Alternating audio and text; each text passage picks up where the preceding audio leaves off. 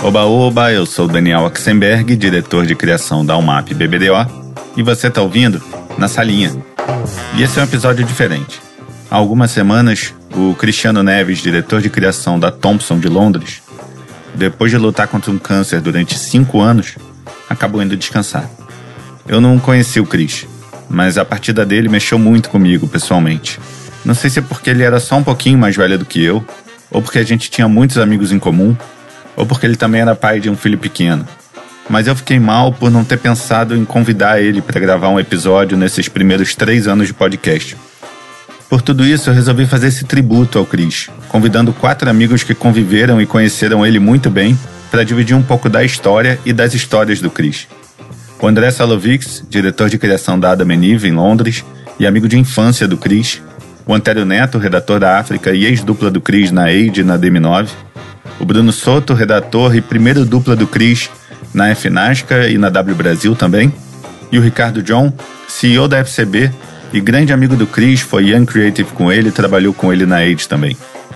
Esse episódio não é para ser triste, é para celebrar a vida de um cara divertido, engraçado, talentoso, corajoso, carismático e amigo de uma tonelada de gente que também podia estar aqui dividindo as histórias, mas aí ia ser muita gente para organizar a bagunça. Eu entendo que esse episódio não seja do interesse de todo mundo. E a verdade é que esse episódio é para uma pessoa bem específica, que certamente ainda é muito novinho para ouvir. Mas tomara que algum dia o pequeno Woody Neves possa ouvir dos amigos como o pai dele foi e sempre vai ser um cara sensacional. Então vamos nessa. Um tributo a Cristiano Neves na salinha. Eu queria começar perguntando para cada um como que conheceu o Cris seguindo uma ordem mais ou menos cronológica, né? Começando pelo Salovics, que é o primeiro ali que conheceu o Cris criança, né? Fala, Ox. Bom, prazer estar aqui hoje e poder falar um pouco do Cristiano, essa pessoa tão especial como você falou e, que tem um coração enorme, cara. É, eu estava pensando esses dias, assim, quando a gente se conheceu, né, a primeira vez que a gente se viu, e foi lá pelos 4, 5 anos de idade. A gente morava no mesmo prédio em Santos, cara, e a gente ficou morando nesse prédio até uns 20 anos, até mudar para São Paulo. E ele me influenciou a morar, mudar para São Paulo também. E lá a gente passou mais 10 anos juntos, morando juntos no mesmo apartamento. A gente fez a mesma faculdade, que também ele me influenciou. Ele era tipo o irmão mais velho para mim. E ele me influenciou a mudar para Londres, foi meu padrinho de casamento, até o apartamento que eu moro hoje foi ele que escolheu. E a gente sempre vai ficar conectado, cara, porque eu sou padrinho de, do, do pequeno Woody também, então a gente vai ter essa conexão pro resto da vida. Amo esse cara, cara, sempre amei e, pô, vai ser um prazer falar das histórias dele, dele aqui. São tantas, cara, tantas histórias que dariam várias temporadas de Na Salinha, com certeza. Obrigado de novo por me convidar e por estar aqui hoje. Aí vem o Bruno, né, que foi o primeiro dupla dele. Então, é, o Cris, como é que é? A gente começou junto na né, Finasca como estagiário, os dois, né? E eu tava, eu lembro direitinho quando você me chamou para falar, a gente ficou voltando, né? Lembro exatamente até o momento quando a gente ficou amigo. Ali era um é, Finasca, tinha umas quatro duplas, tinha poucos estagiários, eram, éramos eu, Cris e o, e o, e o Sérgio, Sérgio. E eu estava sentado ali, tinha acabado de chegar, e eu estava tentando montar ali alguma coisa, algum, eu sabia mexer mais ou menos no Photoshop, né? Era o primeiro estágio ali em agência legal mesmo que eu estava fazendo. Eu estava ali tentando fazer eu mesmo montar um anúncio, uma ideia que eu tinha. E o Cris chegou assim, ajoelhou do meu lado e falou: Tudo bem, eu sou o Cris Neves. Foi, tudo bem? Então, cara, você não quer uma ajuda aí para te ajudar a montar? Você estava ficando, tava ficando uma merda que eu estava fazendo no Photoshop, mas estava tentando só montar um negócio. Eu falei: Não, lógico, cara. Então, pois é, eu sou estagiário aqui de direção de arte. Aí, desse dia em diante, cara, a gente sentava. Não, não sentávamos um do lado do outro, mas depois a gente começou, a gente ficou amigo desse dia em diante, pensava ideia junto direto. Aí reorganizaram lá as cadeiras e colocaram eu e Cris um ao lado do outro. Aí a gente ficou amigo e dupla. Depois fomos juntos para a Brasil. Foi assim que a gente ficou amigo. Legal. O Antero e o John, eles acho que foi tudo meio junto ali, né? Não sei, eu acho que o Antero pode falar primeiro. É, eu conheci o Cristiano na. Foi na AID. Eu era estagiário na AID e aí eu tinha recém sido contratado. E aí eu precisava de um dupla, né? Aí tava olhando um monte de pasta de um monte de gente. E aí eu vi a pasta dele, acho que foi o Domingos que, que tinha selecionado. Eu vi a pasta dele, falei, pô, essa daqui é legal, hein, Domingos? Ele, é, legal e o cara tá aí, não quer conhecer, não? Aí eu fui na sala, né? O Cristiano já estava lá, acho que o Domingos também já tinha meio que topado, né? Já estava meio que certo. Aí eu cheguei na sala, tava lá o Cristiano com um sorrisão de orelha a orelha, feliz da vida, com aquela pinta de acabei de ser contratado e tu não sabia. e aí a gente sentou, conversou um pouco, e eu me lembro que era perto do meio-dia e eu tinha que fazer alguma coisa na rua, eu tinha que sair da agência e tinha que fazer alguma coisa na rua. Então eu falei rápido com ele, assim, meio que, né, a gente se conheceu ali muito rápido. Eu falei, pô, cara, mas agora eu preciso, é, preciso ir, né, tem que fazer, não me lembro o que que era. Aí ele falou assim, cara, tu não quer que eu te dê uma, uma carona? Tu não, tu, como é que tu vai? Eu falei, não, eu vou de, de ônibus. Aí ele, não, tu não quer que eu te dê uma carona? A gente pode ir, que a gente continua a conversa. Pode ser? Eu falei, porra, óbvio que pode ser. E a gente foi conversando no carro, aí fui conhecendo ele e a gente já começou ali a fazer vários planos de dominação global. e John? Eu conheci ele quando, quando do Young Creatives, é, eu lembro que eu estava na Talent na época, eu não conhecia ele, e quando saiu a lista do Young Creatives, ele foi o representante do Brasil, junto com, se eu não me engano, a Ju Shoa, naquele ano, foi 2004. Uhum. E aí eu fui ter contato com ele em Cannes mesmo, naquele hotel terrível que a gente tinha instalado, quando a gente é Young. E eu lembro que eu dividi o quarto com o Batatinha, o Luiz Vicente Batatinha Simões, daqui vai assistir isso aqui também, e o Cristiano estava no quarto lado, e eu lembro que ele ficou muito, muito irritado que ele não ganhou a competição do Young, e eu não tinha falado com ele desde, até então. Aí eu falei, eu falei para ele, cara, vamos dar uma banda, vamos dar uma banda aqui por Cannes e desencanar um pouco disso. Aí a gente foi numa praia nadar, só que ele tava com o passaporte, com a carteira, com tudo dele, e eu tava com o passaporte, carteira, tudo meu. E aí a gente chegou para uma moça na, que estava na praia e falamos num francês português se ela podia cuidar das nossas carteiras, da nossa coisa, e nadamos até uma, um pier longe. E quando a gente chegou no pier exausto, a gente viu que a mulher já não estava mais lá. E aí a gente saiu correndo, mas por sorte a nossa carteira estava lá e foi assim que eu conheci ele melhor. Ô, Salova, vocês quando vocês resolveram fazer faculdade de comunicação juntos, não foi isso? Quando vocês chegaram a São Paulo, ou ele era mais velho, mas acho que vocês dividiram um apartamento aqui em São Paulo, não foi? Cara, então, é, é na verdade ele que deu uma, uma guiada na minha carreira, basicamente ele que, que, que colocou tudo no, no lugar certo para mim. Ele foi primeiro e eu fui só seguindo ele pelo caminho que ele fez. A gente morava em Santos, cara, e a gente nasceu, que nem eu, que nem eu falei antes, no mesmo prédio, tinha um, era um prédio de frente para praia, legal pra caramba, três prédios, então tinha uma, tinha uma galera gigantesca, e daí a gente cresceu nesse prédio e daí ele resolveu fazer faculdade. O Cris é dois anos mais velho que eu, então ele foi dois anos antes para São Paulo. E chegando lá, eu estava na dúvida de que faculdade ia fazer e tal, ele falou, cara, a faculdade que eu estou fazendo é do caralho, você não quer fazer não? Então eu falei, porra, Cris, mas tu desenha, eu não, cara. E ele falou, não, mas não é só desenho, é design gráfico, tem umas coisas de projeto de produto também que é legal pra caramba. E ele me convenceu a fazer a faculdade, cara. E eu fui basicamente porque acreditei nele e porque eu queria morar também junto. Falei, pô, vou, vou para São Paulo também. E a gente morou junto durante, acho que 10 anos, cara no, numa república que a gente chamava de República da Marmita. É, e essa república, era bem bacana a república, cara. E, e foi mais gente desse prédio morar em São Paulo também. Então a gente reuniu basicamente, acho que teve, sei lá, algumas pessoas que entraram e saíram, mas sempre mais ou menos tinham cinco pessoas morando naquele apartamento. No final, ali na, na, do lado do Mackenzie? Do lado do Mackenzie, exatamente. Ali na. É, eu tenho uma história boa para contar lá depois disso aí. Na General Jardim, cara. Isso, isso mesmo. É, então a gente pegou um, a gente começou a morar nesse prédio é, junto, cinco caras, num apartamento de dois dormitórios.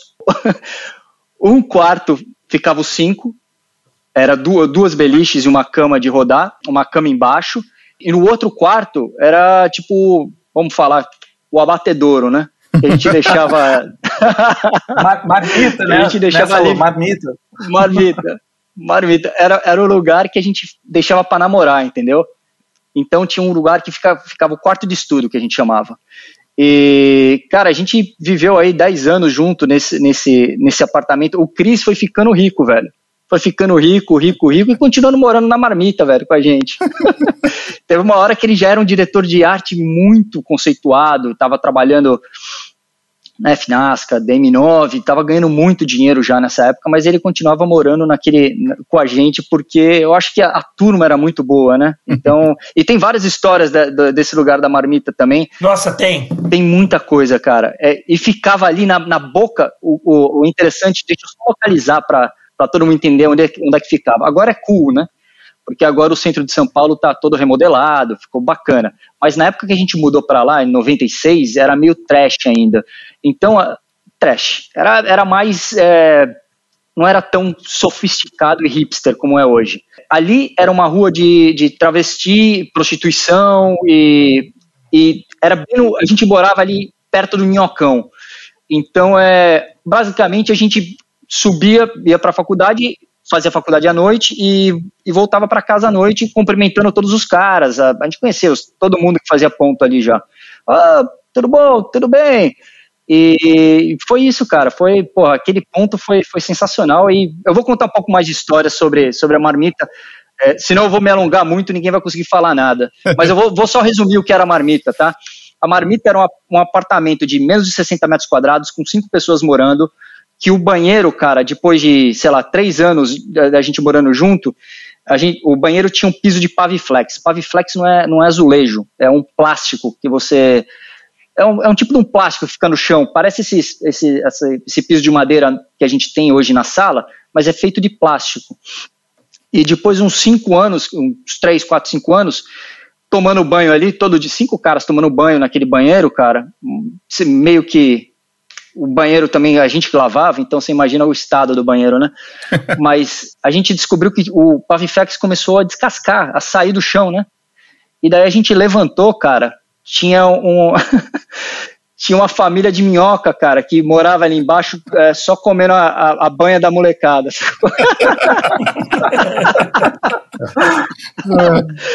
e a gente, e, cara, não mudou nada. A gente olhou a, a família de minhoca, fechou, e eu só continuou tomando banho lá com chinelo. A, a família de minhoca ficou lá morando até, até o final dos 10 anos. Mas, mas, John, você tem história? Conta aí, cara. Tem muita história desse lugar. Eu tenho, o Bruno também deve ter, e o Antero tem uma, e essa é meio conectada ao Antero, porque teve um carnaval em. Teve um carnaval, o Cristiano gostava de carnaval, né? Muito. E aí teve um carnaval, eu acho que tava o Antero, um amigo do Antero, não veio ao caso citar o nome aqui, que saía muito com a gente nessa época, e aí o Cristiano tava completamente bêbado, travado. E aí eles, o, esse amigo, esse nosso amigo foi ajudar o Cristiano. A, foi levar o Cristiano para casa. Foi levar o Cristiano, colocou o Cristiano no quarto e a gente já achava que o cara tinha um crush no Cristiano, assim. E obviamente a gente explorou muito isso, porque o Cristiano ele chegou no quarto vestido e ele acordou no outro dia de pijama. E alguém tirou a roupa dele, alguém colocou o pijama, alguém deu banho nele. Então sempre ficou essa, essa pequena dúvida, cara, se houve algo além de uma simples troca de roupa naquele quarto. E ele falava, ô oh, meu, vai se fuder, não teve nada, cara. Vocês estão pensando maldade. Esse apartamento aí tem uma história boa, mas que foi o seguinte, a gente a gente tinha recém sido contratado na Finasca, né? E a gente ganhava, era estagiário, cada um ganhava 200 reais naquela época, né? Hum. E, o, e o Fábio chegou, chamou a gente, falou: Ó, vou contratar vocês, vocês vão ser agora redator e diretor de arte. E o Cris, o Cris pode te dar um abraço, Fábio? Fábio, não pode, vem cá, dá um abraço e tal. Pô, a gente estava ganhando cinco vezes, né? Que a gente ganhava naquela época, né? Mil reais, era cinco, eu ganhava duzentos, cinco. E teve uma festa no final do ano da Finasca, né? E teve um concurso lá, era, uma, uma, brincadeira que dividiram a empresa em 20 grupos, cada grupo tinha cinco pessoas. E tinha uma. uma era, assim, é, é brincadeira com controle remoto na mão, e aí pergunta e resposta. Né? E eu fiquei num grupo que o grupo venceu. Né? E eu primeiro ganhava 10 mil reais. Né? Então dividiu por 5, eu, eu coloquei 2 mil reais no bolso, ou seja, eram dois meses de salário, cara. Eu falei, porra, Cris, cara, 2 mil reais, porra do caralho. Tamo rico. Feliz pra... Tamo rico, porra. Dois, cara, porra, dois meses de salário em um dia, tá brincando ali, né? E o Cris bebeu igual um gambá nessa festa, cara. Bebeu, bebeu, bebeu, bebeu. Eram umas quatro e meia, cinco horas da manhã. Aí eu falei, pô, não posso deixar o Cris voltar sozinho lá. Eu sabia onde ele morava, eu vou levar o Cris, né? E aí fui levando. Ah, deixei lá né, nesse apartamento aí, igual é, o André falou aí de tinha da travesti, cheio, é meio barra pesada lá e tal. E deixei o Cris, coloquei, ele veio e. Beleza, deixei o Cris e tô saindo daquele, daquele apartamento ali, né? Aí fala assim, 5 horas da manhã, avança um sinal, avança o outro, avança o terceiro e escuto, ah, a polícia. Eu falei, puta que pariu. os caras cara vão, vão me pegar. Vão, é que, como é que eu vou explicar com dois mil reais, né? O que, que eu tô fazendo aqui? Aí os caras foram, me revistaram, meteram a mão no meu dinheiro e falaram: O que você tá fazendo com esse dinheiro aí, cara? Aí o cara, não sei o que eu saquei, eu falei: Não, eu sou engenheiro e tô indo lá pagar os peões da obra agora, chegar mais cedo. Aí os caras liberaram, fui feliz. E seguinte disse: Falei, Cris, se eu tivesse perdido esse dinheiro aí, cara, eu te matava. Mas quase que eu perdi dois vezes o salário por causa do Cris nesse dia. Antero, tem algum? Eu conheci o Cristiano, eu acho que ele estava saindo da marmita já era meio que pro fim. Eu não cheguei a frequentar a Marmita, mas eu ouvi várias histórias da Marmita. Mas essa história que eu contei, Antero, ele era ainda na Marmita. É, esse episódio eu lembro bem, que inclusive teve várias repercussões, né? Assim, teve várias versões paralelas, e o pessoal usou bastante esse negócio. Ele ficou, ele ficou, o bicho ficou, o bicho ficou indignado. Eu não lembro muito dessa fase do Cris é, de sair, assim, porque quando a gente estava lá na FNASCA, e ele ia todo fim de semana para Santos, né? Todo fim de semana, quase todo fim de semana, ele descia para Santos. Namorava sério. Não, então, ele chegou num dia e falou assim: Cara, você tem que ver a mulher que eu fiquei. Aí eu falei assim: Bonita? Nossa, é maravilhosa, cara, maravilhosa. Eu fiquei desconfiado. Às vezes, quando ele falava que era bonita, e não era. Às vezes mostrava as fotos, falava, é, mais ou menos tal. Aí abre o Orkut aí, naquela época era Orkut, né? Abre o Orkut aí. E aí era, se eu não me engano, era Melissa, né? Era a Melissa, Melissa, Melissa. Mel. Ah, a mulher é modelo da Ford Motos. Eu achei que era trote dele. Eu falei, não é possível isso. não, eu fiquei com essa mulher. Não, você tá. É verdade, não é verdade, eu juro, cara. Não sei o que e tal. E acabou que ele namorou com ela um tempão, né? Uhum. Sim, e quando separou, ele ganhou o apelido de Guepardo, que isso já é outra história. cara, mas eu não acreditava. Quando a gente saía, eu olhava pro Cris, olhava pra aquela mulher e falava, não é possível, Cris. Cara? Pô, que isso? Porque ele se achava galã mesmo, né? e de fato ele fazia sucesso com as mulheres, a mulher lá, lá na Efinácia achava bonitão e tal. Mas assim, né, eu falava, não acreditei quando eu vi a Melissa, né? Ele dançava bem, cara. O Chris tinha, tinha swing. dançava, dançava, dançava lambada. Dançava né? lambada, cara. O cara fazia curso de forró. e, pô, e era bonitão. Então, assim, fazendo um cursinho de forró universitário. Naquela época não era nem universitário, era o começo do forró. Então ele sabia, ele sabia dançar muito, cara. eu lembro dançar lambada nessas festas que a gente ia aí, ele dançar lambada. Ele requebrava, era todo, todo no molejo, né? Todo cheio de molejo. Não, que o Cristiano, ele, ele, ele realmente era um cara bonito, né? E aí ele tinha a história de ser um homem lindo, né? Que ele gostava de dizer que ele não era um cara, porque ele era um homem lindo. E aí começou a pegar esse negócio do homem lindo, né? Toda, toda a vida era um homem lindo e, e elogiava. E quando ele fazia, ele se auto-elogiava e elogiava os outros sempre com a história do homem lindo. Aí numa, numa dessas, começou a, a, as gurias ali da agência começaram a escutar esse negócio do homem lindo, né? E começaram a pensar, pô, o cara, o cara se acha, né? O cara começou, a pessoa não, não entendia muito bem se ele falava sério ou se era ou se ele realmente se achava o tal do homem lindo. Aí eu lembro uma vez que teve uma, uma um atendimento lá na Aide que a gente tava falando, ô Cristiano, a guria aí tá, tá achando que tu, é, que tu se acha, né, cara? Tá, tá te achando esquisito. Aí, beleza. Ele, não, não, tudo bem, tudo bem. Aí um dia a guria veio falar com ele, alguma coisa algum trabalho. Ela chegou e encostou nele. Ela botou assim a mão no, no ombro dele. Aí quando ela botou a mão no ombro dele, ele olhou para ela assim falou assim: Cuidado, gata. Meu corpo é uma Winchester engatilhada. Isso pode te machucar.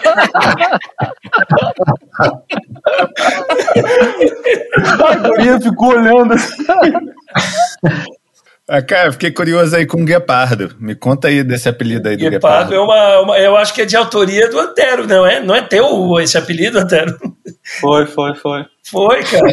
Porque quando ele separou, ele ficou numa, numa, numa deprê muito rápida, assim, ele ficou mal. Só que ele ficou mal e rapidamente ele se levantou e ele foi pro combate de uma maneira muito agressiva. Selvagem, selvagem. sabe? E aí era toda semana, todo dia, toda hora. E o Antero acho que soltou essa. Não, não é um tigre, isso é um guepardo. E ele gostou, meu. É, um guepardo, um guepardo na savana. É, e, e, por ele ser bonitão e, e se achar também bonitão, né? eu não sei porquê, eu, eu, já, eu achava ele parecido com o Rivaldo do futebol. Né? bonito, bonito. Eu o Rivaldo, eu enxergava o Cris, né? Eu, eu chamava de Rivaldo, eu ficava puto, eu falava, para com isso, cara, não me chama de Rivaldo aqui não, na final. Se você pedir de Rivaldo aqui no final, que eu tô fudido, cara, para com isso. eu olhava, eu não sei, eu falava assim, às vezes eu falava com a minha namorada, minha mulher hoje, falava assim, cara, eu acho o Cris parecido com o Rivaldo. Que isso, não tem nada a ver com o Rivaldo. Mas eu achava parecido com o Rivaldo né? E ele ficava puto quando eu era era a criptonita dele. Ele começava a encher o saco e falava, Rivaldo, ele parava na hora. Mas, ô Bruno, ô Bruno, esse negócio do Rivaldo, cara, esse negócio traumatizou o bicho, porque ele, ele chegava assim na. Ele chegava assim depois, né? Anos depois, com esse, com esse negócio ser bonito e tal. Aí ele uma vez ele falando assim que. Porra, o Bruno é foda, né, cara? O Bruno, uma vez contando umas histórias tudo. Ah, o Bruno é foda, o Bruno me chamava de rival. Eu não sei quem falou, é, acho que foi, não sei se foi o vovô, não sei quem falou, falou assim. Ah, mas pior que parece mesmo, não sua cara. A, can a canela também é fina, né?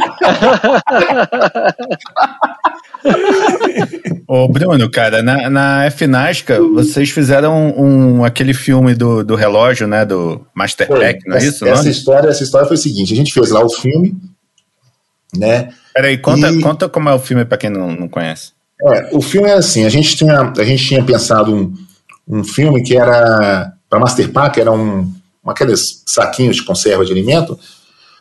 A gente chegou lá numa ideia que era pegar um desses relógiozinhos, né, e colocar esse, esse aquele reloginho com ponteiro que fica tic, tic, tic, mexendo. E a ideia era pegar o reloginho, colocar dentro do saquinho, uma mão só, pano fechado, a mão fecha e, eu, e o reloginho, o tempo começa a passar mais devagar ali, entra Master Pack, conserva mais os alimentos e tal.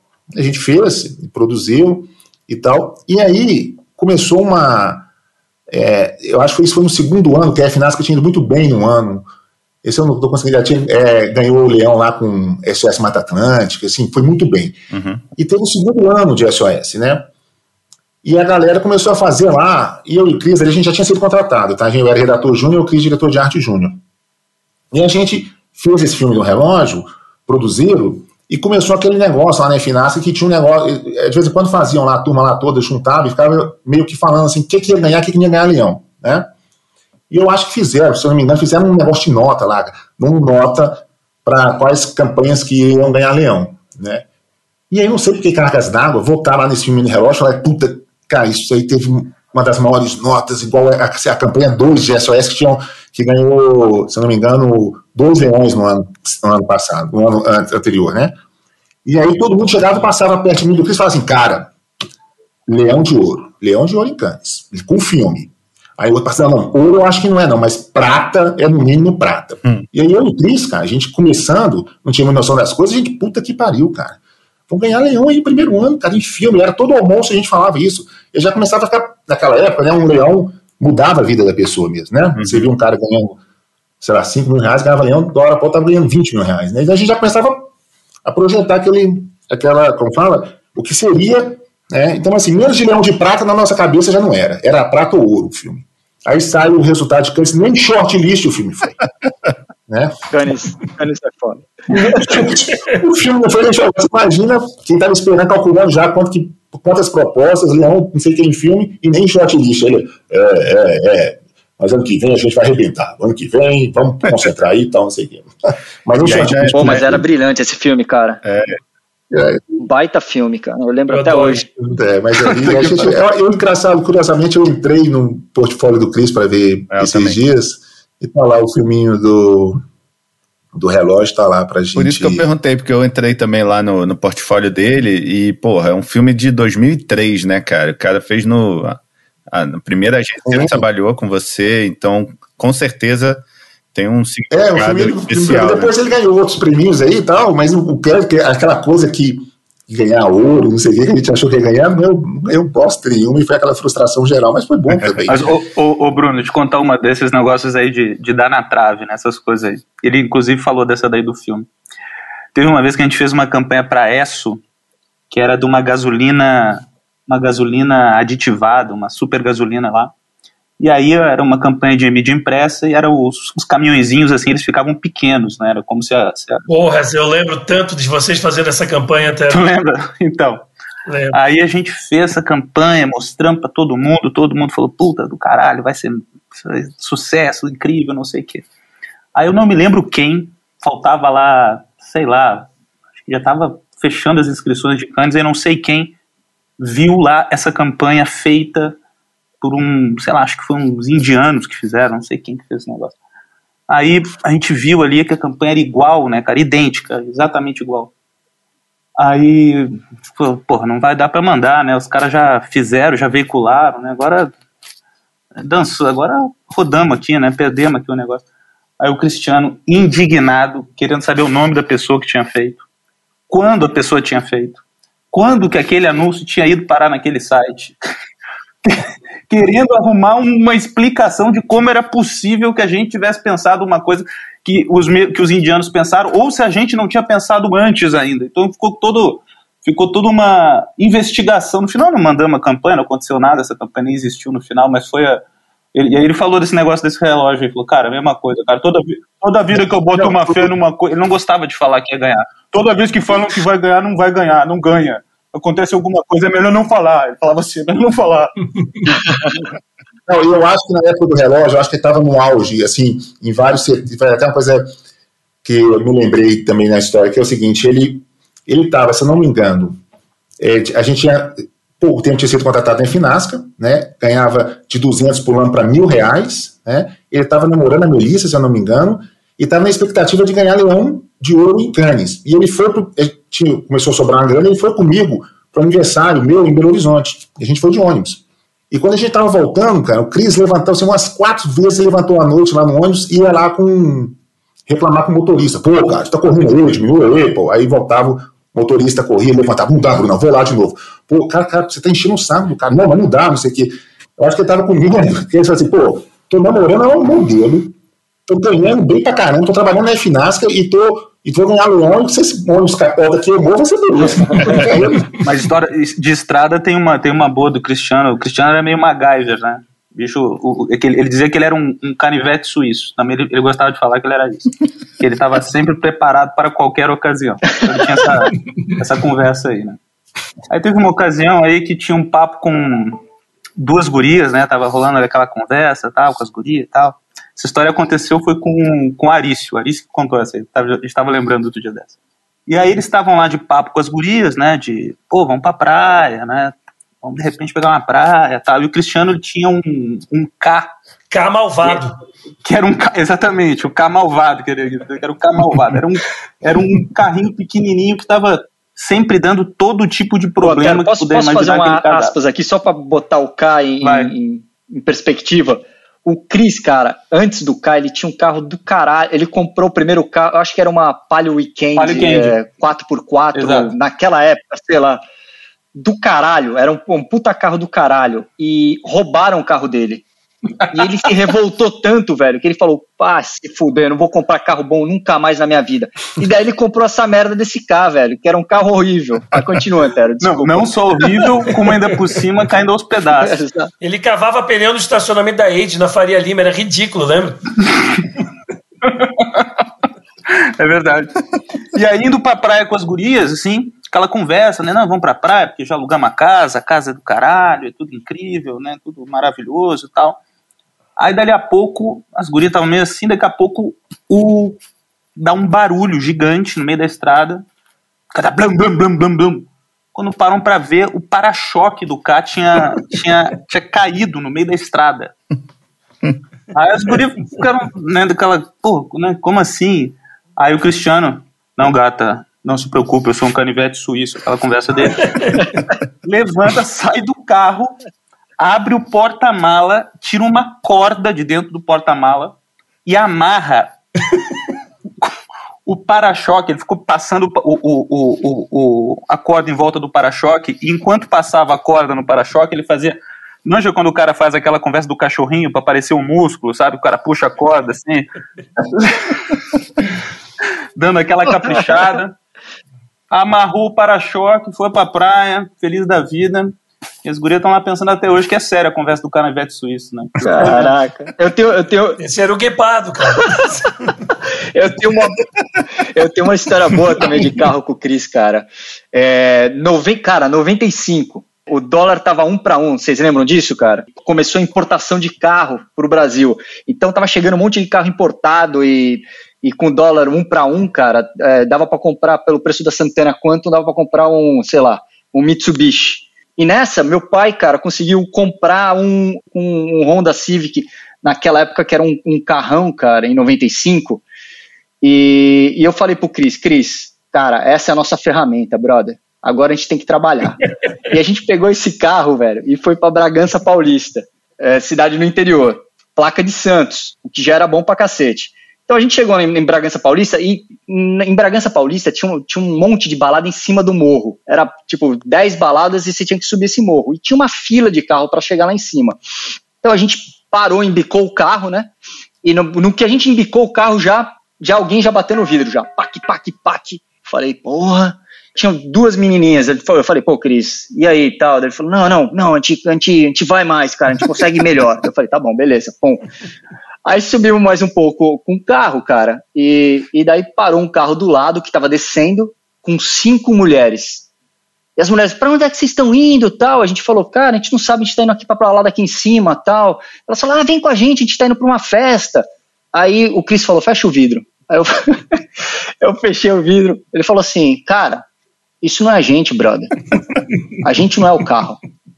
Eu falei, o que, que, você tá falando, brother? Que, que, que papo é esse, Cris? Ele falou, a gente é melhor que isso, velho. Cara, é a cara dele, velho. O carro tá fazendo a gente, a gente ser uma pessoa que a gente não é. é. Eu acho que a gente consegue, a gente consegue pegar a mulher sem o carro. Eu falei, porra, velho. Tá bom. Ele falou, vamos baixar, vamos descer o carro, a gente para lá embaixo, ninguém vai ver, a gente sobe a pé.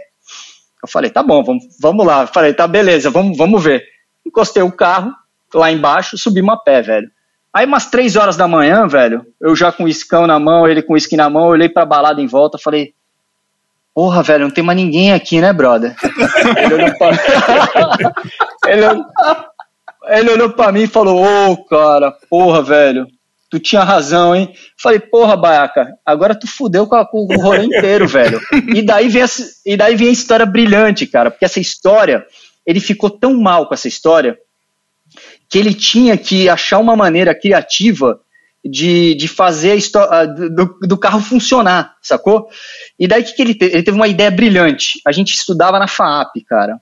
E atrás da FAAP tinha um, um buffet de casamento chamado Baiuca esse buffet era um dos mais caros de São Paulo, então só, só a alta sociedade de, paulista casava ali. Cara, a gente sabe que, infelizmente, em São Paulo, você é muitas vezes julgado pelo carro. Então, qual foi a ideia dele? Ele falou assim, cara, vamos pegar esse carro, toda sexta-feira, em vez de a gente gastar a grana no Dadá, ali no bar do, da FAP, a gente veste um, um, um terno e gravata e a gente se infiltra dentro de casamento, velho. Isso, cara, muito antes do, da, daquele filme Penetras Bom de Bico, que é de 2005. a, gente tá, a gente tá falando, cara, de 97, 98. Nem existia, esse filme nem existia no script ainda. Então, a primeira vez que a gente foi pro. Cara, brilhante. A primeira vez que a gente foi pro casamento, a gente parou o carro, carro, porra, carro importado. O cara olhou, abriu, falou, pô, pode vir, entra. E aí a gente entrou e o noivo e a noiva estavam na porta, tirando foto com os convidados. Porra, e daí, cara, veio um suadouro na minha mão, falei, fudeu, pegaram, pegaram. Só que o lugar era tão grande, tinha tanta gente, era para 400 pessoas, que a gente tirou foto com o noivo e com a noiva, entramos no casamento, tomamos uísque e descobrimos uma coisa, que no, no Baiuca, cara, existia uma parede, quando você entrava tinha uma recepção, então você tomava uísque, eles serviam umas coxinhas, uns canapés, e daí depois as pessoas sentavam na mesa era meia hora de, de, de, de, introdução ali, que você ficava de pé comendo e bebendo, e depois você ia para a mesa. Só que é, ele descobriu que para a mesa era muito perigoso. Porque no momento que você senta na mesa, você tem que começar a conversar e falar que você conhece o noivo e a noiva, obviamente. Então, toda sexta-feira, a gente entrava com o carro, parava, entrava, ia na recepção, enchia, cachaçava de uísque e saía, cara, antes de abrir o, o, o a, a porta para todo mundo sentar. E acho que a gente fez isso pelo menos umas sete, oito vezes, cara. Bebendo, bebendo de graça e indo pra balada depois. É, é, quando você falou baiaca, aí eu lembrei esse apelido que ele tinha, baiaca. De onde veio esse apelido baiaca? Cara, então, esse, esse apelido é quando ele era criança, cara. É. Quando ele era criança, ele usou o aparelho, acho que quando ele tinha, quando ele foi pra faculdade, né? Mas antes ele tinha uns dentinhos meio pra frente, assim, sabe? Os, os dois dentinhos pra frente, meio tortinho pra frente. sabe baiacu, velho? Você já viu o dente de baiacu? baiacu, peixe porco. Que sacanagem. É, isso é, o baiacu tem aqueles dentinhos meio. É. Só tem dois dentinhos na frente que ele fica meio. Dando umas mordidinhas, sabe? Então. é daí. Mas é louco essa história que o André contou, né? Porque o Cristiano ele tinha uma coisa que ele era, ele era extremamente simples, ele era muito humilde, ele era muito de boa, mas ele fazia pose, ele era, ele era, ele era posudo, né? Então ele, ele às vezes ele, ele fazia umas poses é. invariavelmente.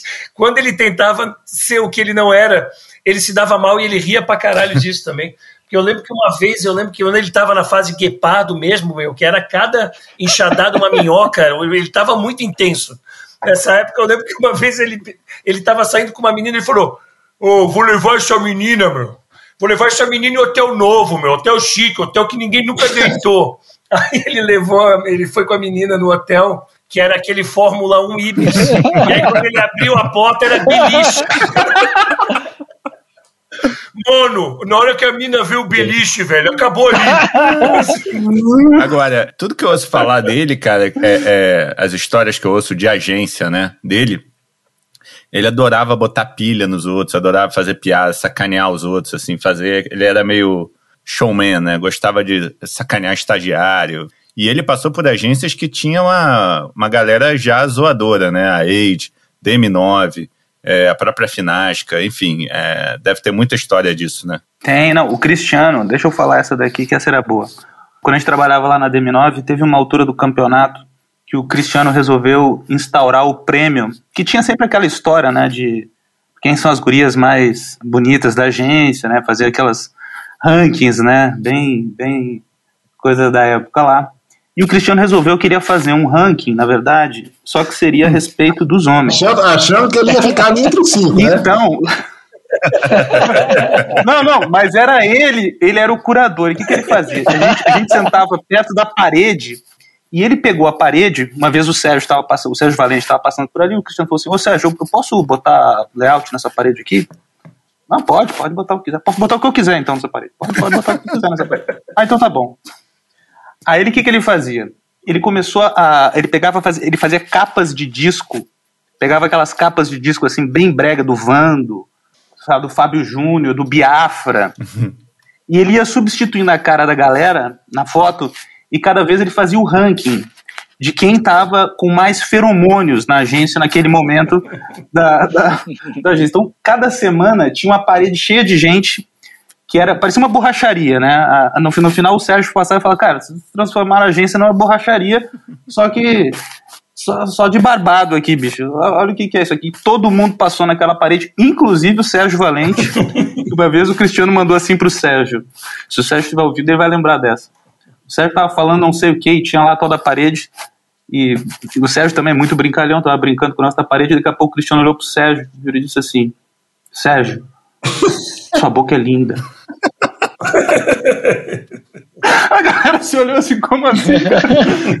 ele, tinha, ele tinha uma coisa que eu achava muito legal do Chris, que era o seguinte: ele, ele, a expectativa ia se frustrava, a gente é frustrado com várias coisas, e assim, você podia marcar 5, 10 minutos, ele já tá, a gente já estava dando risada da situação, e ele já estava colocando assim, ah, vambora, depois vai melhorar. Era muito legal. E nisso aí tem uma história de frustração legal, que, que assim, é legal não, mas a gente estava na F Nasca e aí um diretor de criação, né, me estava na W e tinha visto meu portfólio e, e falou assim, é, cara, ele estava montando a equipe lá e tudo, e falou assim, você topa vir aqui para W? Né? Aí a gente tava, eu falei assim, pô, cara, acho que sim e tal. Você tá com, com quanto lá na, na FNASCA? Aí eu falei, cara, o redator Júnior lá ganhou mil reais e tal. Então, cara, você você topa vir aqui então para a gente conversar? E você tem um dupla para indicar? Eu falei, tenho, cara. O meu duplo, o Cristiano Neves. Cara, vocês podem vir cá conversar amanhã? Aí eu falei, não, eu vou falar com ele, a gente vem. Aí falei com o Cris. Aí o Cris, pô, oh, legal, cara, vamos, vamos lá, nós dois, vamos para W, não sei o que e tal.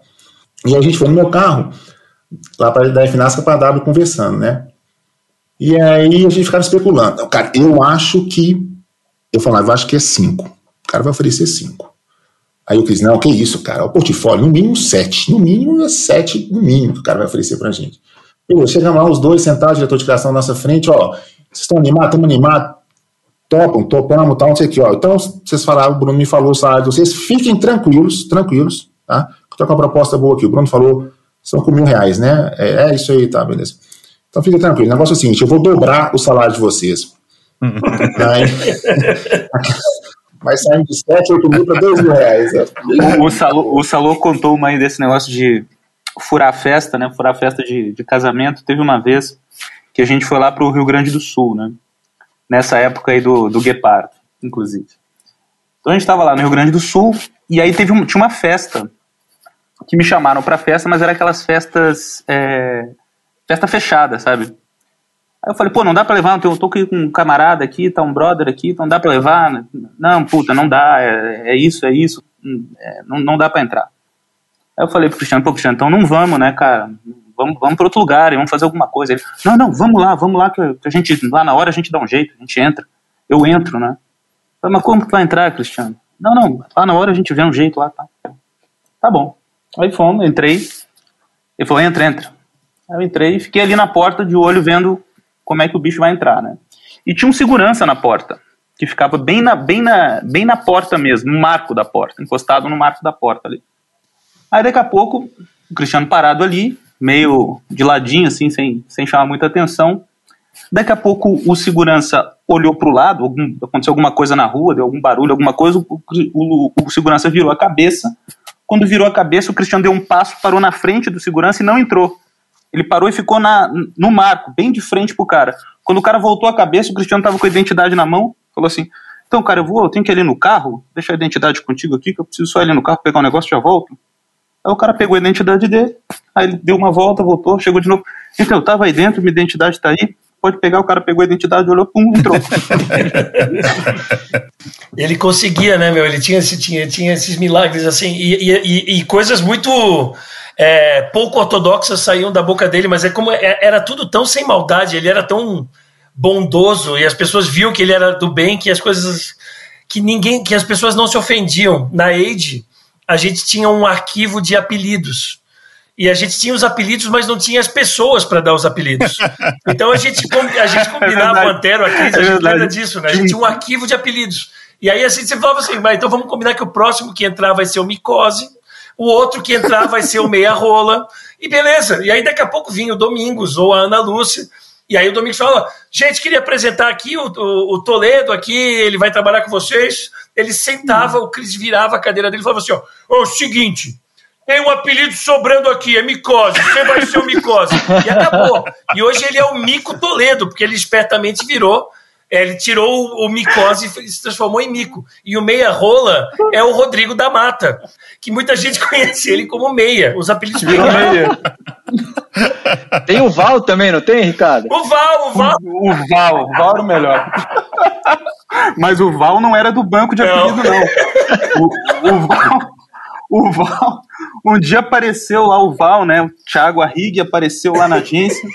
E ele era meio bruto, assim. Ele né? parecia um meio... russo, né? Exatamente. Meio durão, assim, falava todo sério e tal, não sei o quê. E ele tinha umas costeletas, assim, bem, bem grandes, né? Bem, descia assim na metade da cara. Aí o Cristiano começou a chamar o cara de Valverini. Aí o cara virou o Val. Gente finíssima. Eu, eu, nunca vi, cara. Eu trabalhei com o Cris uns três anos direto, assim. Eu nunca vi o Cris brigar, dar bronca ou ficar nervoso com ninguém. O único momento que eu vi o Cris nervoso, dando piti, era quando a gente ia jogar futebol. Aí, eu não sei se vocês jogavam futebol com ele, não sei se vocês jogavam. Aí ele, o bichinho ficava nervoso, mas era só no futebol. É, é o Rivaldo, né, velho? É, é o Rivaldo, tem, tem uma reputação. Mas eu nunca vi, só no futebol, eu, era, era, engraçado, era outra pessoa jogando futebol assim, porque ele levava o negócio tão a sério. Eu jogava bola bem, né, mas ele levava tão a sério o futebol. E uma vez acho que a gente foi no campeonato ali na escola, que foi o irmão dele, seus irmãos, a gente foi jogar lá, nós tomamos um cacete de 7 a 0 uma coisa assim, sabe? E ele saiu transtornado, assim, ele brigava, assim, mas era engraçado. É só no Cara, eu acho que, que isso é lá, lá, lá para trás, lá em Santos, cara, que a gente, a gente fazia contra. Então a gente tinha o nosso prédio e a gente fazia contra contra outros prédios na praia. Então existia essa competição muito acirrada, cara, de, de, de rua, sabe? De, de saber quem ia ganhar, quem, quem perdia, quem não ia. E eu acho que essa, essa parada de futebol dele veio dessa, de, desse, desse background dele de, de criança, de Tipo, vamos detonar os caras da rua do, do lado ali. É, então dessa vez a gente acha ele, tava, ele chamou um irmão dele que jogava, não sei se o irmão é, que jogava também, a gente montou um time, mas nós perdemos assim, de 7 a 0. E ele brigava com o irmão e dava bronca assim, eu falava, caralho, mas é só no futebol só também, futebol. depois nunca mais. Não, vi. o Cris era uma pessoa super doce, cara. A gente tava falando isso hoje, cara, não tinha uma pessoa que não gostasse dele, assim, de. Eu não conheço ninguém. E uma coisa também muito interessante dele, cara, que é, que é muito difícil, ele não falava mal de ninguém também, cara. Isso é, é assim, é uma, verdade, é, uma, é, é, uma pessoa que só cultivava o bem, sabe? É, cê, cê, às vezes eu falava, ah, aquele cara é filha. Não, cara, relaxa, não é filha da puta, não. O cara é gente boa. É.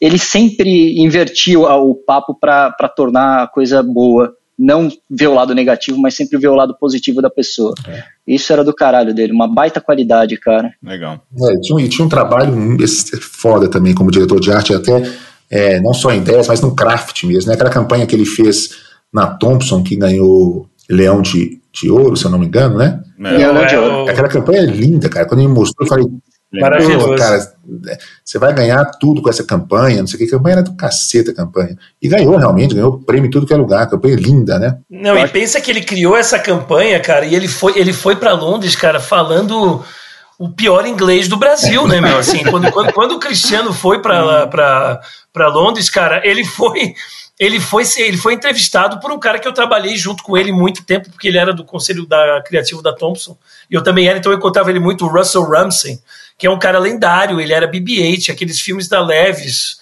que a gente aprendeu a, a pagar pau do, dos caras derrubando as paredes, tudo, e ele entrevistou o Cristiano, e o Cristiano, ele se encantou pelo Cristiano, ele, o Cristiano foi para Londres. E aí, quando eu conheci o Russell, dentro, quando eu estava na Thompson, eu falei: ah, a gente tem um amigo em comum, o Cristiano, não sei o quê. Daí ele falou para mim assim, de jeito bem cockney, inglês do interior: funny thing about Cristiano. Aí eu falei: o, o que que é?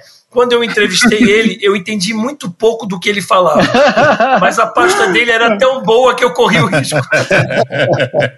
Alguém sabe? Alguém sabe como é que foi esse eu papo? Eu sei, eu sei, eu sei. Porque eu, eu tava em Londres. A gente foi de, a gente foi de férias. Aliás, tem umas histórias em Londres da gente em férias perdido em Londres lá que a gente foi, tava eu, o Cristiano, o Jean e o Ruivo. O Ruivo. Lembra o Ruivo? A gente tava lá. E aí a gente estava dando várias voltas em Londres, né? E assim, eu não falava inglês direito, o Cristiano também não. O Jean arrastava o inglês e o Ruivo falava melhorzinho, né? Então a gente chegou lá num.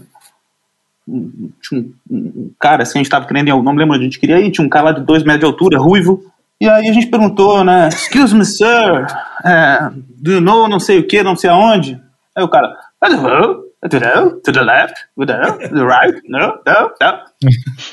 Você olhou assim todo mundo, né? Eu não entendi nada, pensei assim, bom, mas tem mais três pessoas aqui, né? Alguém deve ter entendido. Então tá bom. Aí quando o cara foi embora, e aí, galera, e aí, Ruivo? Não, eu não, eu não entendi.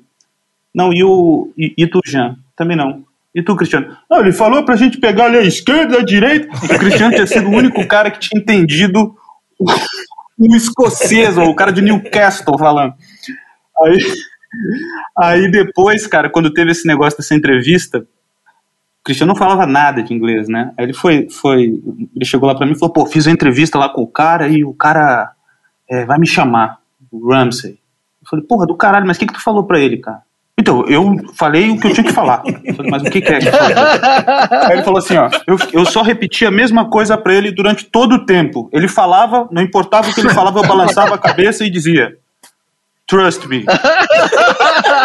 Depois, eu falei assim, mas, ô Cristiano, tu ficou uma hora e meia falando pro cara trust me? Ele, claro que não, né, meu?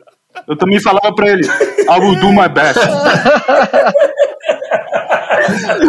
Ele ficou uma hora e meia falando com o cara, trust me, I will é... do my best. Pô, mas valeu, cara, porque essa campanha de Kleenex, ela ganhou, ela foi a campanha de print mais premiada do mundo, cara, no ano. É, em 2010, é isso aí. Então, pô.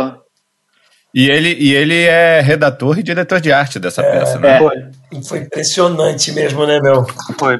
É, eu acho que sim, porque quando ele, eu lembro, quando ele mostrou assim, não lembro dele falar de mais ninguém, e lembro que foi quando você, aquela coisa que você vê, aquela campanha que você vê, você fala, puta que pariu, isso aqui vai ganhar é. tudo, entendeu? Porque ele, ele é, porque é muito louco, né? Porque ele era, ele era também um diretor de arte, né? Porque ele era um, ele era um, um, um artista, né? ele era um criativo, né? porque ele tinha peça, ele tinha conto, ele tinha um monte de projeto paralelo, né, meu? E ele trazia isso pro trabalho muito, né? Eu lembro que, se eu não me engano, ele fez uma campanha na AID, não sei se é AID, que era uns desenhos, era o do D2, que o cabelo... É, era é linda, isso aí. É linda essa era, história. Era muito legal essa campanha, eu vi ele mostrando. Essa história, essa história, eu, esse job, eu me lembro, quando chegou o job, o Domingos passou o job, e a gente foi ver o que, que tinha para fazer, né? O que, que tinha ali, o que, que a gente poderia usar, se poderia usar foto, se poderia usar. O que, que tinha para usar. E não podia usar nada. Não tinha nada. O que tinha para usar era, era acústico, se eu não me engano, era o acústico do D2, e era isso. Aí a gente estava ali fazendo, na salinha ali pensando as coisas, e o Cristiano estava com uma caneta Bic na mão, e ele começa a enrolar assim a caneta, começa a rabiscar, mas enrolando, é, fazendo um, voltinhas com a caneta, assim, né? Espiral, exatamente. Fazendo várias espirais. Aí, dali a pouco, cara, ele pega e começa a desenhar o D2 fazendo só a espiral. Aí eu falei, pô, Cristiano, como assim, cara? Não, porque eu fiz aqui, ó, com essa caneta. A gente tem a caneta, né? A caneta, a caneta a gente pode ter, eles não podem tirar da gente a caneta. e fez tudo na, fez tudo na mão com uma caneta Bic. Aí mostrou lá, Domingos pirou. Aí ele foi só, tipo, faz aí os títulos, bota aí um abraço. Foi mesmo, foi um abraço. Ele fez assim, cara. Pensando que não tinha nada, a única coisa que tinha para fazer a campanha era a caneta que ele tava na mão e começou a fazer ali na hora. Eu, a gente tinha feito uma, eu tinha feito uma campanha com ele, acabou que não saiu, eram uns títulos, eu nem lembro o que que era, cara. E a gente estava começando assim, e ele fez uma direção de arte linda, cara. Era uma campanha que tinha, não lembro, falava de Beethoven, as coisas mais ligadas à música na Finasca. Mas eu lembro da galera, assim, adorar a campanha, o que ele tinha feito, assim, era bem no começo, assim, estava bem no começo mesmo. Ele tinha esse grafismo, essa coisa do craft, da direção de arte, né, que é muito forte nele. É, tanto que ele foi, fizeram um cargo para ele na Thompson, né, que não existia Head of Art até então, e o cara chegou lá e criaram esse cargo para ele, né, depois de um tempo. É, ele, ele uniu, eu acho que ele tinha o melhor de duas gerações, né, cara, que tinha uma geração antes da nossa que os diretores de arte tinham que saber desenhar. A minha geração, eu não, eu não sei desenhar, eu só estou em direção de arte porque na minha geração tinha um computador na minha frente para eu fazer layout, mexer com Photoshop. Mas o Cristiano, cara, ele sabia mexer no Photoshop e sabia desenhar. Então, cara, isso era impressionante. Ele ia para os dois lados. Ele falava, cara, esse layout vai ser só de desenho e rafiava ali e ficava maravilhoso. Isso é uma qualidade que é rara em diretor de arte hoje em dia. Eu tenho um trabalho inacabado com ele, sabia, cara? Eu tenho um trabalho que a gente estava fazendo. É, é, e você falou que ele fazia essas duas qualidades como diretor de arte, mas ele também era um puta redator, né? Porque a gente estava fazendo um trabalho faz agora, não faz, faz dois meses, assim, a gente estava trocando ideia, que era uma ideia. Eu falei para ele, puta, Cris, estou pensando numa coisa aqui, cara, não tem nada a ver com propaganda, meu. Mas na verdade é a história de uma mulher que ela é a voz de um app de meditação, desses headspace da vida, tá no segundo casamento. A vida dela é toda zoada, contrasta com a profissão dela. Ele falou assim: então vamos fazer o seguinte: ela é a voz de um app de casamento, só que antes ela era a voz de um site pornô. E um dos clientes dela reconhece a voz dela e ao invés de relaxar, ele fica excitado. Eu falei, cara, essa história é genial, preciso terminar esse negócio. Bom demais. E alguém sabe como é que foi a, a, adaptação dele a Londres? Ele, ele chegou em Londres em 2008, né? Sem falar muito bem inglês. Teve que se virar aqui sozinho, né? É, eu sei algumas, alguns episódios dele lá em Londres que era isso. Ele falava que ele entrava na reunião, não entendia absolutamente nada do que falavam para ele, saía da reunião e fazia o que ele achava que tinha que fazer. Ele falou, cara, eu não entendo o que as pessoas falam aqui. E, e na época que ele veio também, tinha algumas pessoas que eram muito amiga dele, dele, aqui já morando em Londres. Então, assim, tem amiga que, que traduziu e-mail, por exemplo, o Russell mandou um e-mail, é, a, a, pessoa traduziu e mandou para ele. Então tinha muita gente aqui para ajudar ele também nesse, nesse, nesse começo aí mas ele tinha um monte de amigo. Mas ele tinha essa coisa de ser amigo instantâneo, de ser amigo instantâneo, né, André? As pessoas gostavam dele muito rapidamente, né? Ele já tinha os amigos e ele fez muitos amigos aí, né, cara? Ingleses. É, eu vi, eu vi vários posts de amigos aí da Inglaterra, né, nativos mesmo, celebrando a vida dele e tudo mais. Cara, né? o Russell, o Russell era o Tigão, era um cara mal-humorado e amava o Chris. Ele foi, foi para Londres, ficou só na Thompson, não saiu de, da Thompson, saiu? Eu, não, eu acho que não, só lá mesmo, né? Não, não saiu. Ele quase foi para em, em André, ele quase foi para uma agência nos Estados Unidos uma época, não foi? Foi, foi. Para Arnold, né? Acho que era Arnold, não era não, era uma era uma outra. Foi, Esqueci daí ele começou o cara adorou ele. Ia mudar, ele. ele começou a fazer o tratamento, né, pro câncer, e ele acabou ficando aqui. É. Mas a Thompson, cara, sempre amou ele, amou o trabalho que ele fez lá, então, é, mesmo ele ficando longe do trabalho durante tanto tempo, a Thompson sempre é, foi muito grata por tudo que ele fez e continuou é, pagando o salário dele enquanto ele estava fazendo o tratamento, o, o, que é, o que mostra o quanto ele foi importante lá dentro também, né, para as pessoas que estavam lá. É. É, ele trabalhou mais tempo na Inglaterra do que no Brasil, né? Eu acho que sim, porque ele começou contratado mesmo sim. na FNASC em 2000 e foi para lá em 2008, né? Então. É. E tem uma. Qual é a história? Tem uma história que eu, eu tô lembrando. Cara, eu lembro de uma foto, cara. A gente tava falando, né, do. que ele só sabia falar duas palavras. Quem tava na DM9 quando fizeram uma faixa para ele de despedida? Vocês estavam lá? Eu tava. Tava lá? Tava, tava lá. Eu, eu vi uma foto, eu vi uma, eu lembro de uma foto que era Chris, eu acho que era Happy Birthday, é, e daí tinha uma tradução, porque era aniversário dele, ele estava indo para Inglaterra, tava assim, tradução, Feliz aniversário. é, porque ele tinha quando, quando, ele, quando, ele, quando ele anunciou que ele que ele estava saindo da agência para ir para Londres, ele ele ficou indo um tempo, né, tal, até até saiu os papéis, enfim, todo o trâmite, né? Então virava e mexia, ele tava falando contigo assim, e ele sempre fazia assim de zoeira. Então ele tava falando aqui, vamos por assim: "Ah, tô aqui então, tava aqui, tô aqui conversando com vocês aqui, eu vou pegar a minha pen para fazer aqui o não sei se vocês têm essa facilidade que eu tenho com o idioma. Pen é caneta, traduzindo. Ele, ele, ele, ele, ficava tirando uma onda que ele tinha uma facilidade com o idioma. Aí rolou essa, essa faixa aí no final, né? traduzindo. e ele foi numa época também que não tinha essa. Não posso estar enganado, mas não lembro de, de brasileiro ir para lá para assim. Depois foi uma onda, né? Mas 2008 era raro você ver brasileiro indo lá para fora. Pô, eu acho que ele foi, uma da, né? foi numa, um dos primeiros, os, um dos pioneiros a vir para cá. Quando eu falei que ele tinha amigos aqui, eles não, ele não tinha amigos trabalhando em advertising, ele tinha amigos fazendo curso é, de inglês. Essas pessoas que ajudaram ele, mas assim, dentro, dentro da agência, cara, é, trabalhar sozinho num lugar que só tem é, inglês e que não tem nenhum brasileiro é muito difícil, cara. Você vai para Inglaterra hoje tem cheio de brasileiros, você vai para Alemanha, você vai para França, né, né? Quantos que a gente não conhece que estão aí fora? Ele não, ele foi um dos primeiros a, a, dos, das pessoas bem próximas a mim foi o primeiro. Eu não lembro de algum outro amigo ter ido, assim, até uma pessoa próxima ter ido. Eu não lembro de ninguém, assim, eu também não lembro de ninguém que foi antes dele. Ah, deve, ter, deve ter tido gente, mas assim, que eu também conheço e seja perto de mim, não, não tenho, não me recordo. É. Era raro ir assim no, no auge da carreira, assim, na época que ele foi, né? Que, não, que é no, é. Na, na época mais produtiva da carreira. Ou ia muito no comecinho, para começar a carreira lá. Verdade. Ou ou já ou não ia, sei lá, ou já fazia carreira aqui, o cara tava voando na DM9 e não, não, nem pensava em. Ninguém nem pensaria em ir para Londres, né? E assim, cara, é que nem eu falei, cara, tem que ter, tem que ter muita coragem para entrar numa agência que você não conhece ninguém e que o idioma que, que se fala na agência você, você, você sabe, né? Mas assim, você não domina. É, tem que tem que e ficar tanto tempo assim. É, cara, é, é é uma coisa para admirar.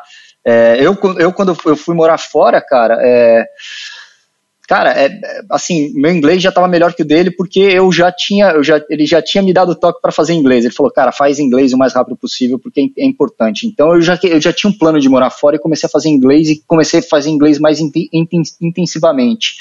É, mas mesmo assim, quando você chega no lugar, é, é culturalmente, é, e tem também nuances de linguagem que, que demora para você pegar, né? nuances culturais, que nem morar nos Estados Unidos é diferente. O uhum. inglês americano é diferente do inglês inglês. E o inglês que a gente aprende no Brasil é inglês americano, cara. Então, quando você vem aqui, por exemplo, truck é lorry, caminhão é, é truck, e, é, nos Estados Unidos aqui é lorry. Não tem, não tem nada a ver, cara. E, e um monte de palavras e um monte de, de jeito de falar e um monte de jeito de também de se comunicar de como você escreve o e-mail é, é muito complexo. Então, é, cara, palmas para ele de ter. Eu lembro de um cara, se eu não me engano, o, o cara que foi para montou a agência PJ, né? Lá em São Francisco, é isso? PJ, PJ. Isso. É, eu, eu lembro, eu lembro uma, um, um post dele, uma entrevista dele, falando que quando ele foi, chegava no final do dia com dor de cabeça, de tanto, de tanto foco que ele tinha que ter para tentar entender aquele, o dia inteiro em inglês, que todo, foram seis meses com dor de cabeça, de tanto foco que ele tinha que colocar, não deve ser fácil, né? Não, não é. O Chris tinha uma coisa, né, de...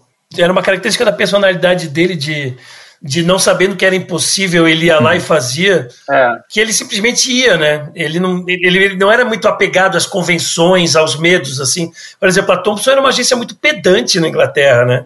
Ela foi berço de gente muito grande, ela era na número um Knightsbridge. Então ele, ele chegou meio que nem aí para isso. Então ele foi ele foi quebrando inconscientemente um monte de barreira, assim. E eu acho que foi isso que cativou, além do talento, sabe, meu? Porque ele quebrou um pouco aquela fleuma, aquele estigma todo pomposo da, da Thompson. Eu lembro quando eu ia visitar ele, a sala dele era uma zona. Ele ficava subindo e descendo a mesa porque ele gost, gosta de trabalhar em pé. E gritava e chamava as pessoas. Então, ele meio que fez a, a agência rebolar um pouco. O Cristiano, ele tinha uma. Ele tinha, isso, isso que o John falou é, é, é muito verdade. Ele tinha uma confiança muito gigantesca. Lembro uma vez que a gente estava na DM9, e na DM9 tinha a história de aquela obsessão de ser agência do ano em Cannes, né? Então tinha uma fábrica mesmo. E aí toda semana tinha que levar ideias, aprovar coisas e tal. Então a gente estava levando lá na terceira semana e nada de ser aprovado. Tudo que a gente levava era gongado. E tinha umas coisas que eram bem legais, era gongado. E eu já tava ficando meio puto, né? Eu falei assim, cara, por que, que os caras não aprovam isso aqui, bicho? Eu não, não entendo ele assim. Não, eles não aprovam essa, então eles vão ver na próxima. Na próxima eles vão ver. Aí quando a gente aprovou umas coisas pra mandar. Ele sempre tinha essa coisa do. Quanto mais desafiado o Cristiano era, mais ele crescia. Ele nunca, ele nunca ia para trás, ele sempre ia para frente. Ele sempre assim, não, se não, se não for dessa vez, então eles vão ver na próxima. E era sempre desse jeito. Isso era verdade. Quando a gente, a gente acontecia direto, é, é, o, o próprio filminho lá do relógio era isso. A gente saiu do, do Leão, da perspectiva de Leão de Ouro para zero shortlist. Não, olha, ano que vem a gente vai arrebentar, não sei o que e tal. Entendeu? Ele tinha essa coisa de virar a chave rapidinho e partir para outra, né? Não ficava remoendo, Não, né? não ficava. E, cara, isso é tão importante nessa profissão, não é não? Porque a gente toma tanta porra na, porta na cara, cara. Se você desistir, é, é muito difícil, cara. Então, assim, ser otimista do jeito que o Cris é, você vê que abre muita porta. É, é só acreditar que a, a próxima peça vai rolar. Agora, tem uma coisa que a gente não falou aqui, que é o aspecto performance do Cristiano. O Cristiano, ele era aficionado com o Fred Mercury, né, cara? Ele era bom. ele era ele amava o Fred Mercury e ele imitava o Fred Mercury ele pegava muitas vezes na, na agência que ele tinha essa coisa assim tava de repente todo mundo quieto trabalhando aí daqui a pouco o Cristiano levantava no meio da galera pegava um o que seria um microfone com, com um negócio de, de ferro assim né o Fred Mercury tinha aquele aquele ele cantava com o microfone que tinha aquela base né então ele pegava aquela base como se fosse o Fred Mercury e começava no meio da agência a fazer as performances dele. Tanto assim que uma vez a gente foi no, na choperia ali no karaokê, né? E o Cristiano se animou a cantar Fred Mercury no karaokê pra galera. Só que cantar Fred Mercury é diferente do performance. Cara, só que ele fez com um, com um tesão a, a performance. Óbvio que o Cristiano ele não era um grande cantor, né, cara? Ele tinha outras virtudes. Mas a performance dele de Fred Mercury no, no, na choperia foi Antológica. antológica. O bicho foi aplaudido, desceu assim, se achando completamente animado. Teve uma vez, hein, John? Aquela vez que a gente foi numa festa, lembra que era a fantasia? Da MTV. Oh, como não? Conta aí, conta aí. Essa, não, mas é, é que é- é- essa foi aquela que a gente foi tudo fantasiado e que uma certa global. Que ele, é, é essa ou é outra? Essa é só pra eu saber. É essa mesmo, essa mesmo. Não, não é isso, é porque eu tô tentando lembrar se essa certa global ainda segue casado com o seu marido global, porque eu não vou poder citar nomes aqui agora, entendeu? Não, ninguém ouve esse podcast.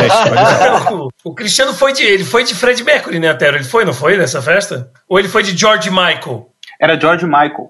Ele foi de George Michael, ele lembra um pouco George Michael também na, na, na, na fase father figure. E ele estava lá dançando, ele gostava de dançar também. Né?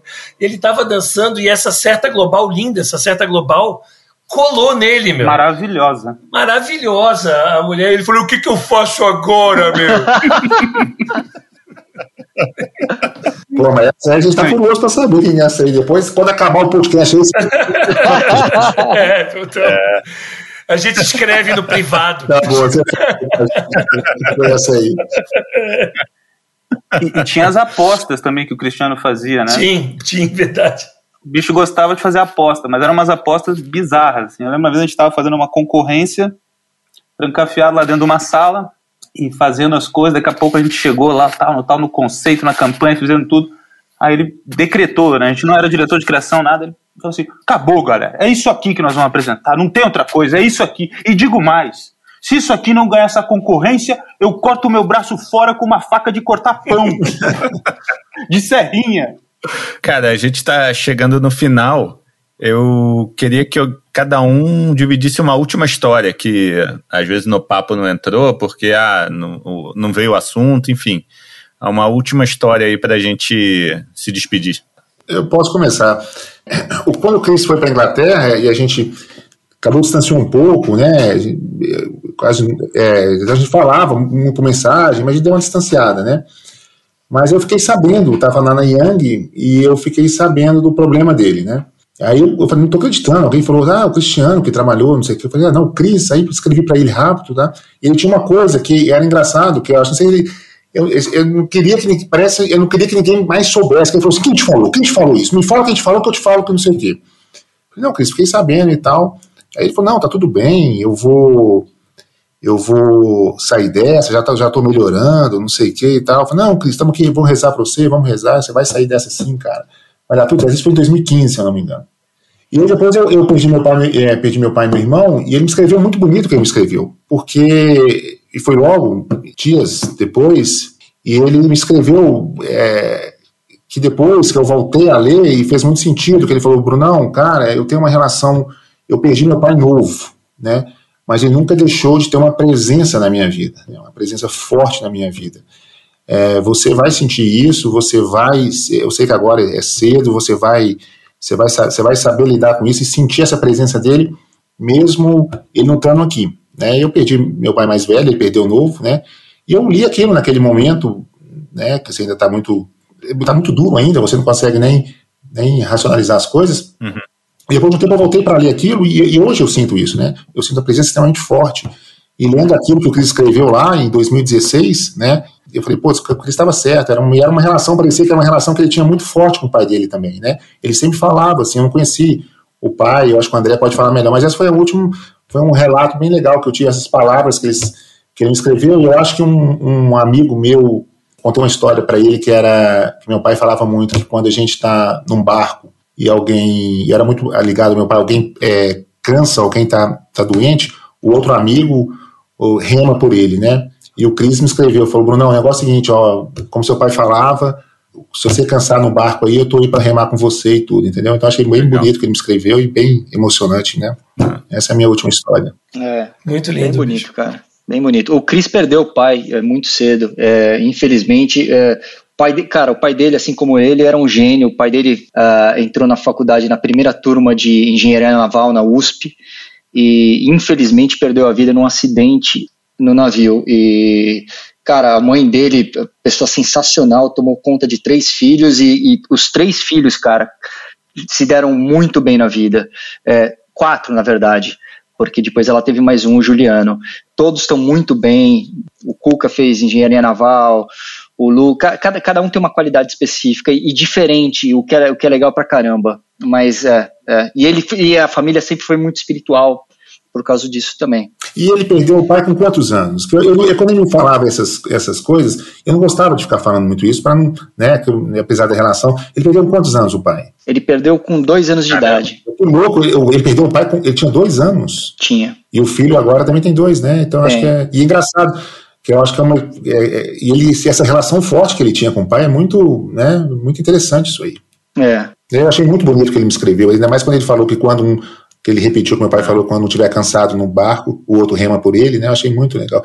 Cara, e estando do lado dele aqui em Londres, nesse, nesses últimos é, dias, assim, é, é, o meu lado espiritual também cresceu muito. É, essa parte que ele, que ele tinha espiritual era estava muito nele no, nos, nos, últimos momentos também e dava para ver até pelo olhar dele, entendeu?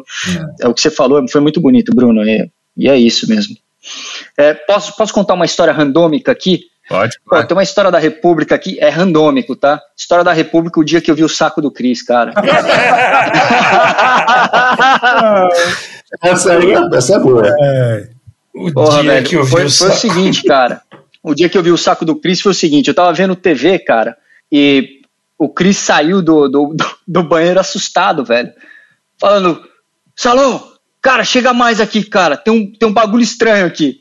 Eu falei, o que, que tá rolando, cara? Daí eu fui até o banheiro. Ele falou assim: se liga no saco do teu brother aqui. Era mais um amigo nosso, né? Eu falei: o que, que tu tá falando, velho? Ele falou: isso aí é normal? Isso é normal? Eu, daí eu, eu olhei pro saco do cara, velho, e eu falei: caralho, moleque, que porra é essa? Nosso amigo, que era outro amigo querido. Cara, o cara tava com um saco, cara, que quase dava na metade da coxa. Eu falei, eu falei assim. Aí, aí, o cara falou: Porra, mas isso é normal. Meu saco é, é normal. Eu falei: Não, não é normal, cara. Eu tirei o meu saco também e o Cris tirou o saco dele. E ficou os três, velho, com a porra do saco pra fora.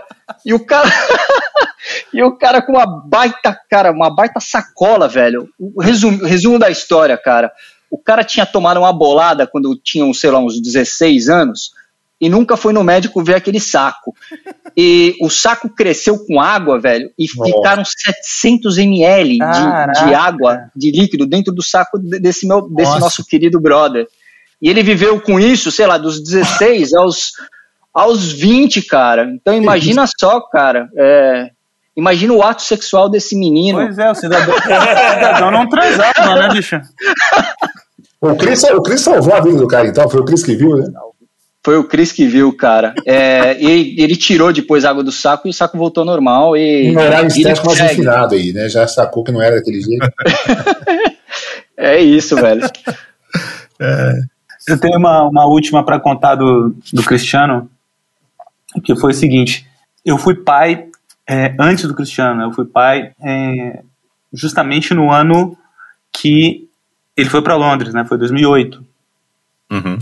Então, tava toda aquela função, né, de de, de, de, de, compreender que ser pai e organizar as coisas e uma grande mudança na vida, né?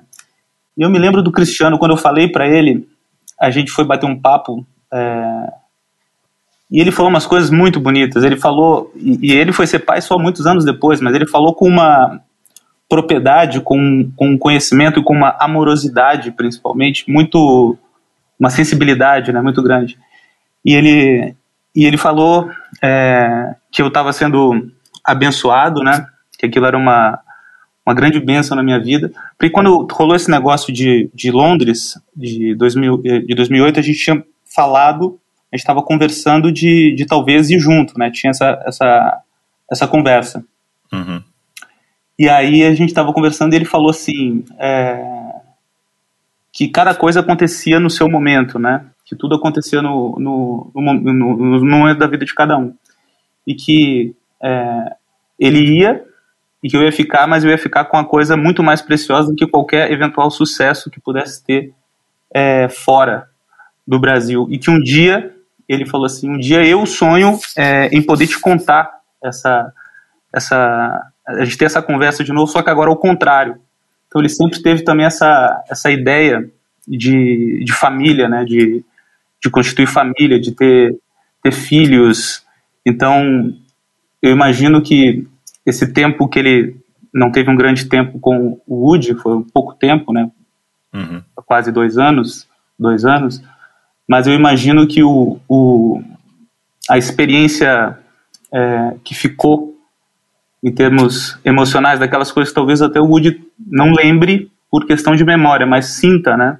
Então eu imagino muito que quando ele ouvir aqui esse, esse, esse nosso podcast, ele vai sentir, vai lembrar de tudo isso, porque o Cristiano sempre foi um cara muito amoroso, muito generoso, muito gentil, muito engraçado, muito divertido. A quantidade de virtudes que o Cristiano tinha era uma coisa assim espantosa e bonito, né? Que nem o Rivaldo.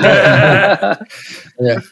É, Cris era, era muito generoso com o tempo dele com as pessoas, sabe? Mesmo durante todo o tratamento uh, do câncer que ele, que ele teve, ele sempre ele ligava para as pessoas é, e ajudava as pessoas com o problema das pessoas, sabe? Ele sempre foi muito generoso com, com o tempo dele e com as outras pessoas, não só pensando em si, mas ele era um cara muito mais preocupado com os outros. Verdade. É, toda vez que eu ia visitar ele é, no hospital, ele, ele falava, cara, desculpa, ele pedia desculpa. Você vê o tamanho da generosidade dele. Ele estava preocupado mais comigo de estar tá lá do que com ele, entendeu? Eu falava, Cris, não, isso não existe, cara. Não fala isso, pelo amor de Deus. Mas é, é um, era uma pessoa que sempre foi muito mais preocupado com as pessoas em volta do que com ele mesmo. É só para complementar o que você estava falando. É verdade, ele, e ele era mesmo, e era genuíno, assim, o, a, a minha última história que eu tenho para compartilhar do Chris para o Woody, que vai ser muito interessante essa cápsula do tempo que o Woody vai, vai ouvir aqui um dia. Assim, Só quando ele fizer 18 anos, né, agora? É, é verdade, é. A, gente, a gente entrou no, no, em algumas danger zones aqui, né? É. Mas, uh, assim, ele sempre foi um, um, o meu melhor conselheiro e deve ter sido o melhor conselheiro de muita gente que está aqui. Acho que o próprio André citou isso também. Assim. Então, todas as mudanças cruciais na minha vida, boas ou ruins, elas sempre vieram antecipadas é, por algum conselho do Cris ou por alguma coisa que. Então, sempre que, eu, que alguma coisa mudava na minha vida, ele era a primeira pessoa a quem eu recorria. Quando eu separei, eu estava muito mal, porque eu tinha uma filha muito pequena, um ano e meio, e eu estava com muito medo de vê-la menos, de não dormir na mesma casa que ela. E eu imediatamente, quase que imediatamente, eu peguei um avião e fui para Londres. Falei, cara, eu vou para Londres, eu preciso ficar aí contigo, eu preciso conversar.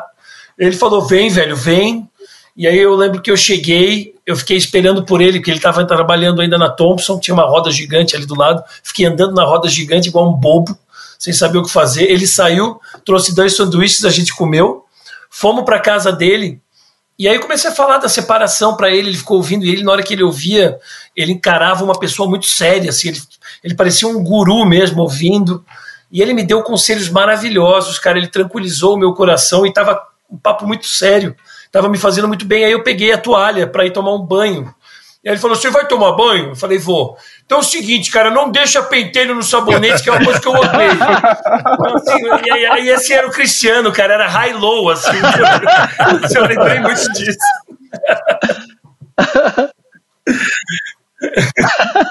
Eu tenho certeza que o Woody aí, que tem dois aninhos também, né, vai ter o mesmo sentimento, mesmo apego e orgulho que o Chris tinha do pai dele, né? Mesmo também, coincidentemente, ter perdido o pai com dois anos também, mas, mas eu tenho certeza que uma árvore não cai, um fruto não cai longe da árvore, senão eu tenho certeza que ele vai sentir a mesma coisa que, eu, que ele sentia. E eu acho que aí é, e principalmente o André, que está aí em Londres, é bem próximo da família e tudo, é, com certeza vai cultivar aí todas essa, essas memórias, tudo, que isso aí vai ser a, um guia ótimo para o Woody aí é, seguir em frente, né? Ah, com certeza. Ele me deixou uma, ele me deixou uma tarefa aqui, cara. Pra, eu tenho que ensinar é, português pro Woody, cara. Eu tô, tô é, já tô, que legal. os livrinhos aqui já. E ensinar, ensinar lambada também. É, lambada também. Aí é outra história.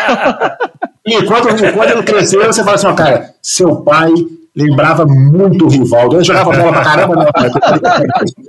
O Antero ia falar alguma coisa. Não, eu ia falar pro Salô o seguinte: tem que, uma hora dessas, quando der, obviamente, trazer aí essa, o, o Woody pra cá. Que aí a gente racha essa missão aí, todo mundo aqui, a gente faz um, um intensivo de português com, oh, claro, com, o, claro. com o Woody, pra ele aprender a, o português do pai dele. Que era um português, que era um português, aliás, bem particular, né? A gente falou aqui que o Cristiano falava um, que ele falava um, um inglês diferente, o português também não era não era puro, não. Com entonações, né? Ele vai, ele, vai, ele vai falando com entonações diferentes, ele sobe, abaixa, sobe, né? Ele tinha um lance, três, três coisas que incomodavam ele muito: a voz, a canela. E, e, tinha uma terceira coisa, acho que era o cabelo, né? Era três coisas que ah, era o cabelo, era o cabelo, ele falava, é. cabelo, cabelo ruim, cabelo ruim. Tem uma história de uma vez que a gente falou dele fazer uma franja, mas o tempo tá acabando, então não vai dar pra contar.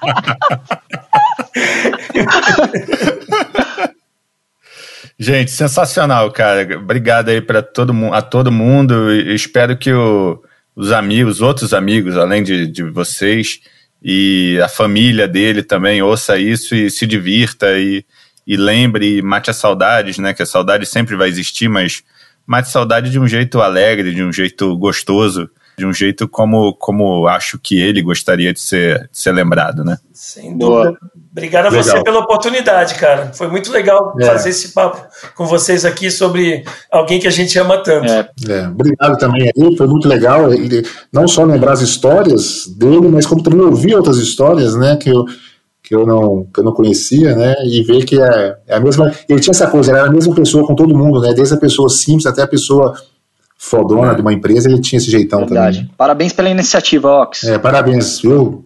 O Hugo vai ficar muito orgulhoso, muito feliz com isso aí daqui a é, anos. Tirando a história do saco lá. é. Valeu, gente. Obrigado, hein? Abraço. E fim de papo. Meu muito obrigado ao Salovix, ao Bruno, ao John e ao Antero por terem topado participar desse tributo e por terem dividido tantas histórias legais do Chris. Meu muito obrigado de sempre a Punch também. E é isso. Até o próximo. Segue Zint.